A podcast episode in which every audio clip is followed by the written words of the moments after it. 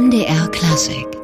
Übermorgen beginnen in Halle die diesjährigen Händelverspiele und wir haben bei MDR Klassik ja fast schon eine kleine Tradition, dass nämlich der Intendant Clemens Birnbaum bei uns zu Gast ist und äh, dass wir mit ihm zusammen auf die Händelverspiele blicken und das ist auch in diesem Jahr wieder so. Clemens Birnbaum bei mir jetzt im Studio, herzlich willkommen. Herzlich gerne und einen guten Morgen. Herr Birnbaum, wir haben Giulio Cesare jetzt gerade gehört. Das ist Ihre neue Produktion in diesem Jahr, die neue Produktion und heißt bei Ihnen Julius Caesar in Ägypten. Und da kehrt ein alter Bekannter zurück mit Peter Konvitschny. Haben Sie da schon mal reinschnuppern können in diese Produktion? Also das ist genau gesagt eine Produktion hier von unserem städtischen, von der Oper Halle, äh, mit dem es eine sehr enge Zusammenarbeit gibt. Das heißt, die Stückwahl ist auch gemeinsam besprochen worden.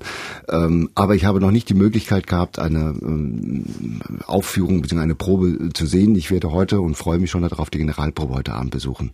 Äh Peter Konvitschny, der zählt ja Händel zu seinen Lieblingen. Äh, mussten ihn Sie da lange überreden, das zu machen?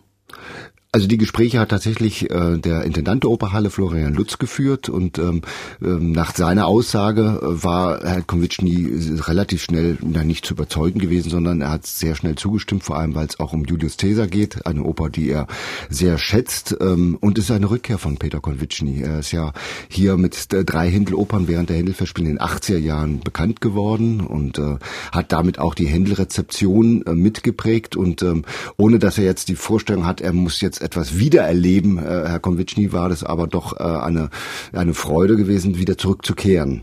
Bei Konvitschny ist sicherlich zu erwarten, dass er den Stoff ins Hier und Jetzt auch sehr bringen wird. Davon gehe ich aus. Ähm, ihm ist auch äh, sehr wichtig gewesen, deswegen heißt die Oper auch nicht Julius Caesar, sondern Julius Caesar, dass es in deutscher Sprache aufgeführt wird und ähm, ja, was wir genau erleben werden, das kann ich jetzt nicht Lass uns überraschen. Die wichtigste Figur im Caesar ist ja gar nicht der Caesar selbst, sondern die Kleopatra, Sinatra die starken Frauen. Sie sind äh, das Zentrum der diesjährigen Festspiele. Wie zeigt sich das denn im Programm? Ja, beispielsweise, dass wir Julius Caesar zur Öffnungspremiere äh, angesetzt haben, weil die Kleopatra tatsächlich, wenn man es musikalisch betrachtet, die starke Frau ist. Eine der Frauenfiguren an der Opernbühne von Händel, ähm, die tatsächlich eine persönliche Entwicklung äh, vorgenommen hat. Wenn man sich die Musik anschaut, dann ist das nicht nur ein Machtkampf, der ist, sondern es gibt einen Moment in der Oper, in dem einem Rezitativ, wo sie auf einmal innehält, stillhält, eine Arie, die Händel dann auch so umgeschrieben hat, verändert hat darin, um auf einmal, wo sie merkt, der sind Gefühle drin. Es geht ihr nicht nur um Macht. Mensch, die hat sich in den Kerl, in den Julius Caesar einfach äh, verliebt. Und ähm, diese Entwicklung ist sehr außergewöhnlich für die Barockoper und zeigt, dass eben Händel besonders auf die Kleopatra geachtet hat. Und es gibt viele andere äh, Händel-Frauen oder Figuren in Händels Opern, wie die Berenice, ähm, auch in dem Oratorium, wie die Susanna, ähm, die vorhanden, äh, die, die er ähm, dargebracht hat. Und das sind Figuren, die wir natürlich bei den Händelverspielen in den Vordergrund stellen. Nicht alle, denn dafür gibt es viel zu viele. Über Händel, über 100 Händelfiguren, äh, Frauenfiguren hat Händel äh, ähm, auf die Bühne gestellt. Wir wissen ja noch relativ wenig über Händels Beziehung selbst zu den Frauen, außer vielleicht, dass man, dass er sie gerne mal aus dem Fenster gehalten hat. Äh, wie stellt er denn Frauen dar? Was ist Ihnen wichtig bei diesen Frauenfiguren? Sie haben gerade angesprochen, er zeichnet bei der Kleopatra die Entwicklung. Es geht ihm tatsächlich um die Persönlichkeit mhm. der Frauen. In einigen Fällen ja. Ähm, es ist zumindest ganz erstaunlich, äh, welche starke Frauenfiguren er auf die Bühne stellt, ähm, weil sie diese starken Frauenfiguren in einem gewissen ähm, Gegensatz stehen zu dem tatsächlichen Frauenleben des 18. Jahrhunderts. Warum das so ist, weiß bis heute eigentlich die Forschung noch wenig oder wir wissen darüber wenig, weil wir auch so wenig private Informationen von Händel selbst überlassen bekommen haben. Aber es fällt tatsächlich auf, dass er vielen Frauen äh, nicht nur die Stärke Stärke, eine Machtposition hat, aber auch den Konflikt hat, wie sie in Staatsgeschäften als Königin beispielsweise umzugehen hat, wie sie sich dem fügen muss und das nicht einfach, weil es ähm, ihr leicht fällt, sondern wie schwer es ihr fällt. Also er hat eine große Empathie zu Frauen. Das muss man nicht nur vom Libretto, sondern auch von Seiten der Musik äh, immer wieder festhalten. Also starke Frauen faszinieren ihn offenbar auch. Äh, empfindsam, heroisch, erhaben, Frauenfiguren zu Händels Zeit, zu Titeln die Festspiele. Auch heute gibt's ja noch soziale Ungerechtigkeiten. Äh, was wollen Sie mit diesem Thema auch vielleicht ins Hier und Heute transportieren mit den Festspielen? Wir versuchen immer bei den Festspielen ein Thema, das in der Gegenwart auch diskutiert wird, ähm, was in einem Diskurs steht, ähm, in einer historischen Reflexion äh, zumindest einmal ähm, oder den Diskurs voran, weiter voranzutreiben.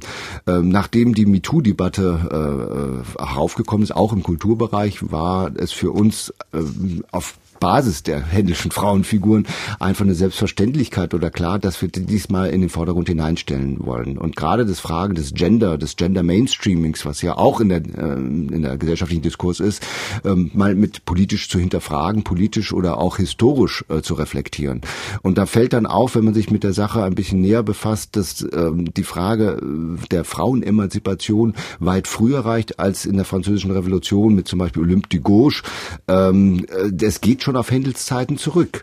Ähm, eine Nachbarin Händels, äh, die Mary Delaney, äh, die auch neudeutsch würde man sagen ein Groupie von Händel war, viele Aufführungen besucht hat und eine ganz wichtige Quelle für die Händelforschung ist, äh, um zu erfahren, wie es ist die Händelopern oder die Händelwerke aufgenommen worden in London, äh, war Mitglied der Blaustrumpfbewegung und die Blaustrumpfbewegung war eines der frühesten äh, emanzipatorischen äh, Bewegungen aus London ausgehend. Das heißt, ähm, Händel hatte Kontakt gehabt mit mit Frauen, ähm, die tatsächlich eine, eine Gleichberechtigung gefordert haben. Äh, wie sich das aber wiedergespiegelt hat, das wissen wir leider nicht. Greifen wir doch mal eine Figur heraus. Es gibt ja auch indirekte Frauenbeziehungen oder Zeichnungen im Programm. Kitty Clive ist so eine, La Pejata und Christina Pluha werden da ein Porträt zeichnen. Kitty Clive, wer war das? Eine heute nicht mehr bekannte Darstellerin. Sie war Schauspielerin. Sie war der Star am äh, Londoner Theaterhimmel. Ähm, und viele Komponisten haben ihr Songs geschrieben für Ballad-Operas.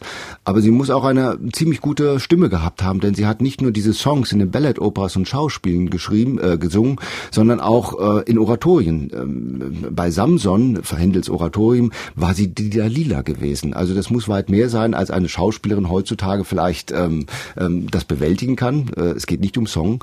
Ja, und viele Komponisten waren anscheinend von ihr begeistert gewesen, denn William Boyce, Thomas Arne waren alles Komponisten, die für sie geschrieben haben, eben auch Händel. Ja, und das war die Muse der Komponisten in London.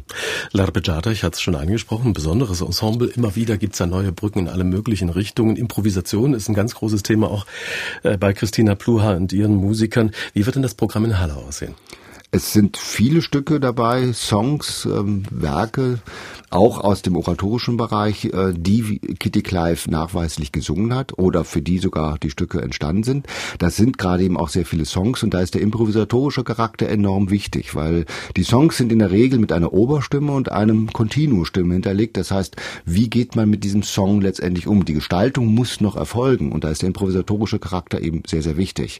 Aber neben den Songs und den Arien, äh, die Kitty Clive nachweislich gesungen hat, wird auch ein Spiegelbild der Ballad-Opera äh, gezeigt, äh, die das nicht alles für Kitty, für Kitty Clive entstanden sind, um einfach auch zu zeigen, in welchem Kontext hat äh, Kitty Clive diese Songs gesungen.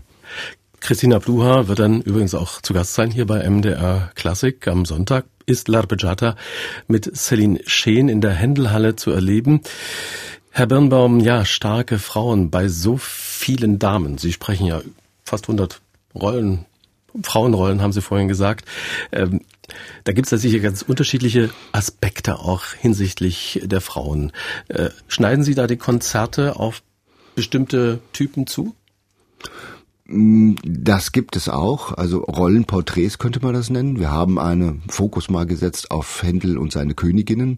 Ähm, das sind jetzt keine Frauenfiguren, sondern tatsächlich den Kontakt, äh, den er gehabt hatte. Denn äh, in England herrschte äh, eine Königin, als Händel nach London gekommen ist, die Queen Anne. Und kurze Zeit später, nachdem die Georgians, also die Hannoveraner, schließlich Könige von England geworden sind, hatte er ganz engen Kontakt zur Queen Caroline, ähm, für die er dann auch ein sehr ergreifendes ähm, Requiem, möchte ich mal sagen, äh, komponiert hat, nachdem sie gestorben ist. Ähm, eine Rolle, die wir besonders in den Vordergrund haben, sind die Mutterrollen, ähm, von denen wir aber jetzt nicht nur auf Händel und auf die europäische Barockmusik blicken, sondern auch sagen, Mutter gab es überall auf der Welt und gibt es überall auf der Welt.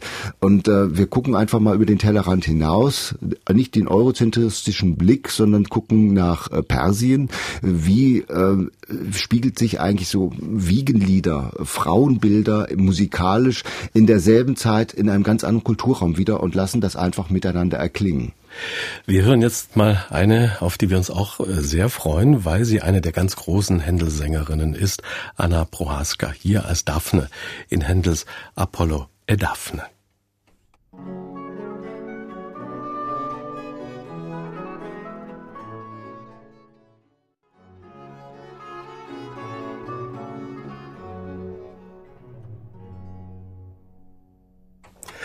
Anna Prohaska singt Händels Daphne aus Apollo Daphne. Mit diesem Programm ist sie dann am Dienstag, am 4. Juli in der Ulrichskirche zu erleben. Im Juni, denke ich mal. Apollo Daphne, ein Werk, das man nicht so oft hört. Clemens Birnbaum, der Intendant der Händelfestspiele bei uns im Studio. Warum hört man das eigentlich so selten? Gute Frage. Es ist ein tolles Stück. Ähm, es ist einfach ein, vielleicht ein Zwischenstück. Äh, es ist eine großbesetzte Kantate. Es ist eben keine Oper. Ähm, das heißt, für der Aufwand, das zu machen mit zwei sehr guten Sängern, die man dafür braucht, ähm, ist halt doch enorm und es ist trotzdem eine noch nicht abendfüllende Kantate. Vielleicht liegt es daran ein bisschen. Äh, also etwas an der Form auch. Es fällt ein bisschen schwer, sich da durch das sehr dichte Programm wieder zu arbeiten, ohne große Namen auszulassen. Aber wir können natürlich auch hier auf nicht alles eingehen. Mitunter laufen Veranstaltungen auch parallel. Da muss man sich dann entscheiden. Also alles mitnehmen bei den Händelfestspielen, das geht nicht, oder? Selbst für den Intendanten geht es leider nicht, der es gerne machen würde. Aber äh, das schaffen wir nicht. Gerade an den Wochenenden sind sehr viele Parallelveranstaltungen. Das hat natürlich auch damit zu tun, dass wir äh, wieder vermutlich um die 50.000 Besucher haben. Und da muss man auch verschiedenste Programmangebote auch parallel ähm, bereithalten. Sie haben gerade schon so eine Prognose parat. Kann man schon absehen, wie gut gefüllt die Kirchenkonzertsäle sein werden? Der Vorverkauf läuft ja schon eine, eine Weile. Gibt es noch Chancen, kurzfristig zuzuschlagen? Es gibt für viele Veranstaltungen auch noch Chancen, ähm, ganz unterschiedlich in welcher Form. Wir haben in manchen Bereichen die Platzkapazität Kapazitäten erhöht. Äh, da sind dann mit kleinen Seh- und Hörbehinderungen zu rechnen. Das sind also zusätzliche Bestuhlungen, die wir vorgenommen haben.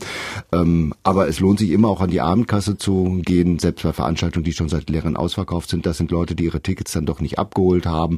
Ähm, manchmal sind es auch Reisegruppen, die auf einmal sich verringert haben äh, und man froh ist, wenn die Leute ihre Karten dann auch nochmal loswerden. Also wer frühzeitig dann auch kommt an die Abendkasse, der hat auch Chancen. Aber es gibt auch für viele Veranstaltungen tatsächlich noch äh, Karten, gerade wenn es um diese großen großen wie die in der Galgenbergschlucht oder auch in der Händelhalle, ähm, da ist noch ein Kartenreservoir auf jeden Fall da.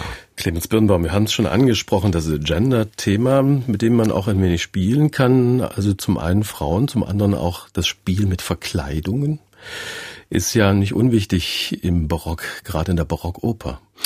Definitiv. Wir haben ein eigenes Programm dafür, ein Konzertprogramm äh, aufgebaut äh, oder Zusammenarbeit mit der Lautenkompanie. Wir haben es dann einfach Gender Stories genannt, äh, weil es fällt auf, dass anscheinend das Publikum des 18. Jahrhunderts einen unheimlichen Spaß gehabt hatte an diesem Vexierspiel der Geschlechter.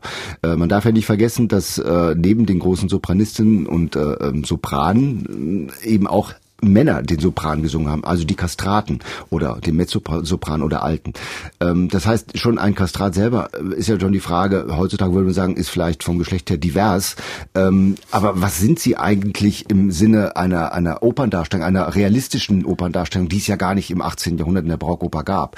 Und ähm, da tritt also ein Kastrat als äh, Mann auf mit einer hohen Frauenstimme eigentlich, Sopranstimme und auf einmal ist eine Mezzosopranistin, die Frau, die niedrigere dunklere Stimme, die gleichzeitig irgendwo auf eine Insel kommt, sich dann irgendwo verkleidet als Mann, dann die ganze Zeit ein Mann spielt, dann teilweise ist sie aber auch eine Frau, die äh, äh sich wiederum wieder verkleidet hat. Also es ist ein Vexierspiel der Geschlechter, wo man das Gefühl hat, im Barock äh, war das Publikum, liebte es nicht zu wissen, wer auf der Bühne steht, ein Mann oder eine Frau, es war gleich. Und das ist eigentlich auch eine interessante äh, gesellschaftliche äh, Statement, sage ich mal darin, äh, weil dieses Vexierspiel, wo man eine Gleichheit der Geschlechter äh, vorgibt da drin, es im realen Leben ja nicht existierte. Also es muss eine Vision, eine Fantasie gewesen sein, die aber das Publikum geliebt hat. Also offenbar eine sehr interessante Gedankenspiele. Diese Leichtigkeit im Barocken, was das Gender-Thema betrifft, wäre ja auch schön, wenn diese Leichtigkeit heute ein wenig einziehen würde in diese Diskussion, die bisweilen ja doch etwas ideologisch geführt wird.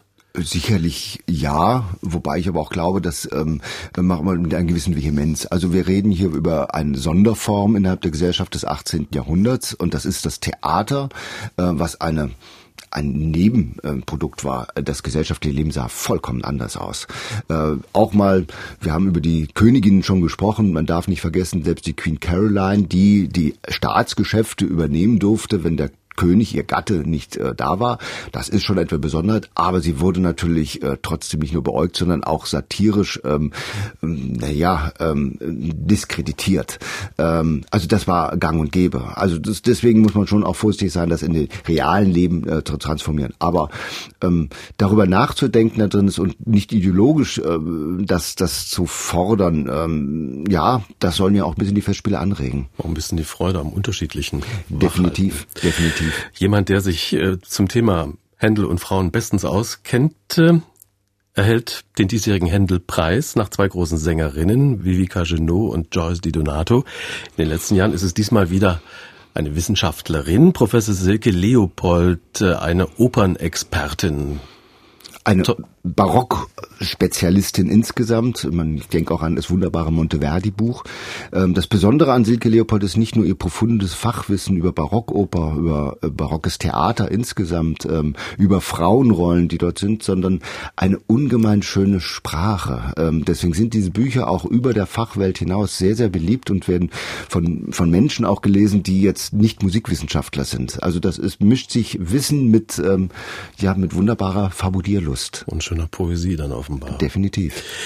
Händel Halle ist Händels Geburtsstadt, klar, auch wenn er hier nur bis zum frühen Erwachsenenalter lebte. Wie wichtig ist die Stadt als Kulisse, als historischer Ort, gerade auch für die Händelfestspiele? Wir haben über 60 Prozent auswärtige Besucher, die hierher kommen. Und ein Grund ist nicht nur das Programm, ähm, sondern auch, weil man hier in Halle eben noch authentische Orte hat. Neben dem Händlerhaus selber die Taufkirche, das ist die Marktkirche, der Dom, wo Händel sein erstes Engagement erhielt als Organist und äh, der reformierten Gemeinde oder Gebäude, deren Aufbau er erlebt hat, wie die Frankischen Stiftungen. Ähm, aber auch so ein historisches Theater, auch wenn es nach Händel erst entstanden ist, wie das Goethe-Theater in Bad Lauchstädt. Ähm, das sind natürlich eine wichtige Kulisse, weshalb die Leute neben dem Programm hier nach Halle kommen. Manche sogar komplette 17 Tage.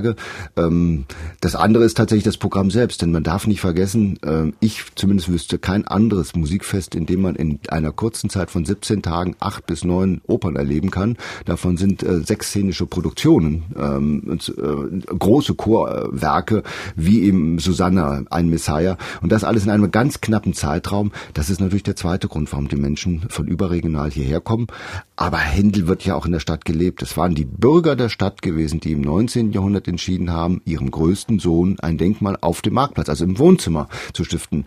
Da hat dann die Queen äh, Victoria Geld dazugegeben, der preußische König hat auch etwas dazugegeben, aber die Initiative und das Geldsammeln und das ähm, Wollen kam von der Bürgerschaft. Und das lässt sich weiter verfolgen bis eben zum Erwerb auch des Hauses, wo Händel geboren ist, was dann zum Museum wurde. Clemens Birnbaum, der Intendant der Händelverspiele, heute zu Gast bei MDR Klassik. An dieser Stelle wollen wir wieder etwas Musik hören. Wir hören jetzt aus Händels Händel aus Halle mit Melanie Hirsch, dem Stadtsingechor und der Lautenkompanie von Wolfgang Katschner, Olave Divine aus dem Oratorium Theodora.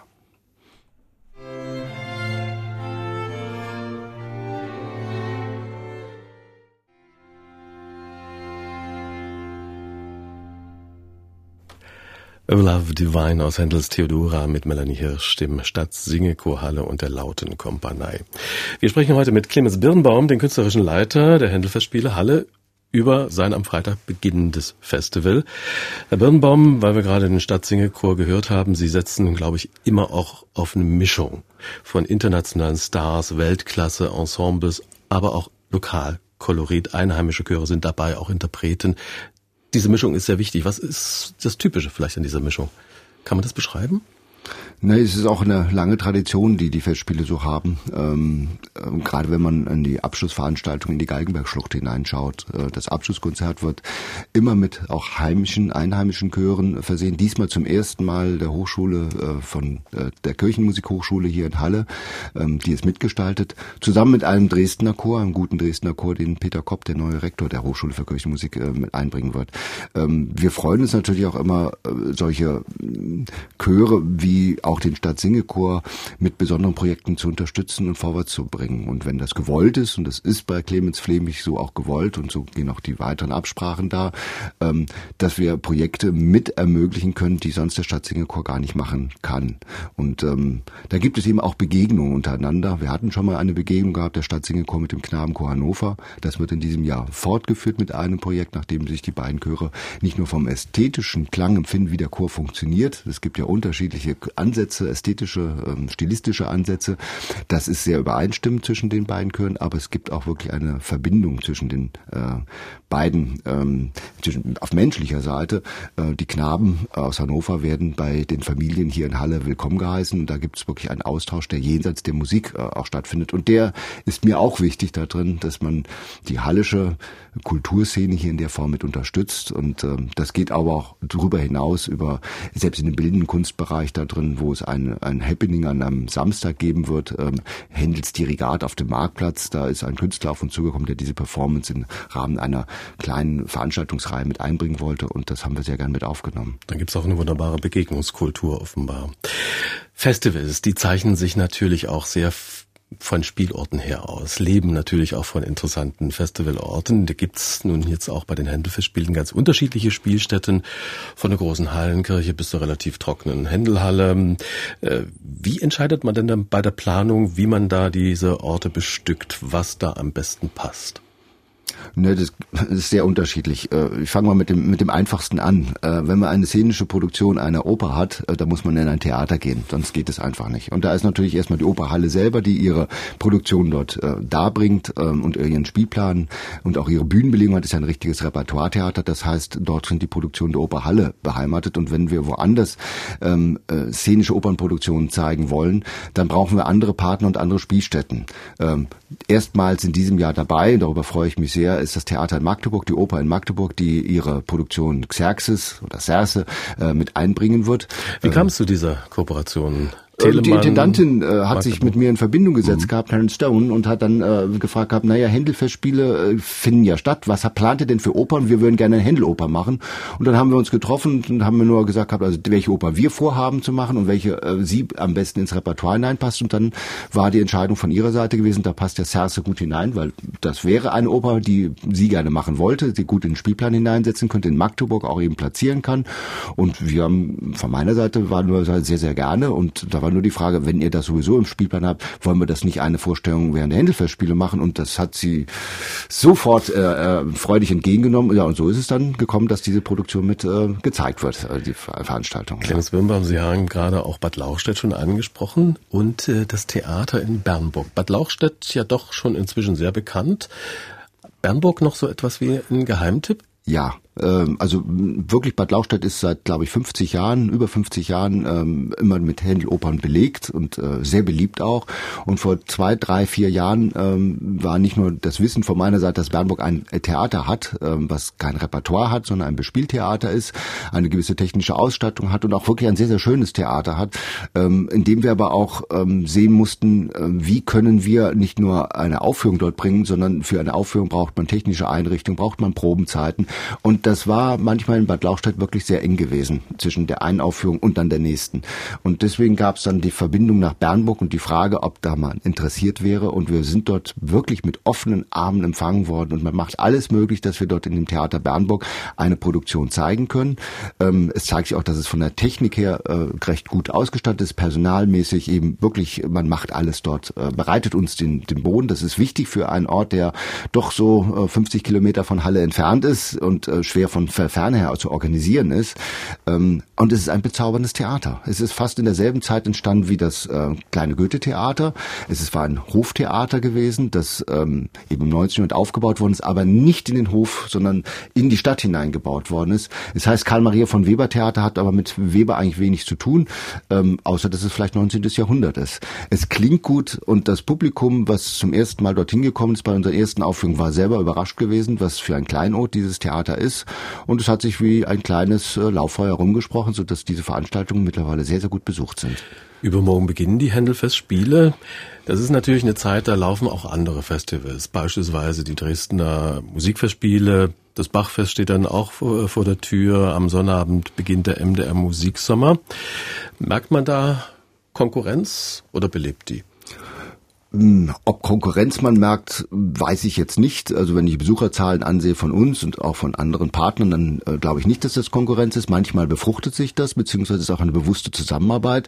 Gerade mit dem lieben Kollegen Michael Maul vom Bachfest äh, gibt es eine enge Zusammenarbeit, eine Kooperation. Es ist bewusst gelegt, dass das letzte Wochenende, das Überschneidungswochenende ist zum Bachfest. Äh, gemeinsam äh, ergänzen wir uns wirklich sehr gut. Händel, der große Opernkomponist, dagegen Bach, der große Passions- und äh, Oratorien- oder Messenkomponist, also Kirchenmusiker, äh, der aber keine Oper geschrieben hat.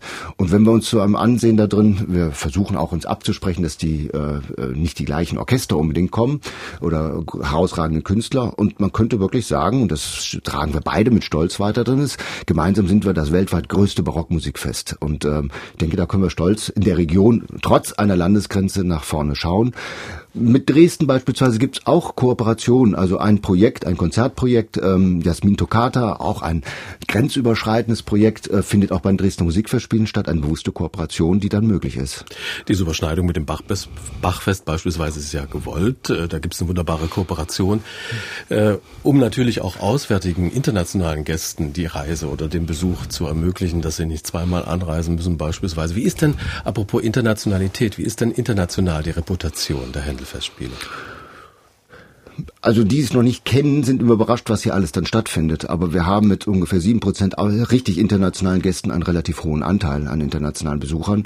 Das ist auch ein großer Teil von richtig Händel-Enthusiasten, die aus England oder sogar aus Australien, aus Neuseeland anreisen äh, oder auch Japan. Also das ist äh, jetzt keine Menge, aber doch ein großer Anteil, der immer wieder hier gerne zurückkehrt.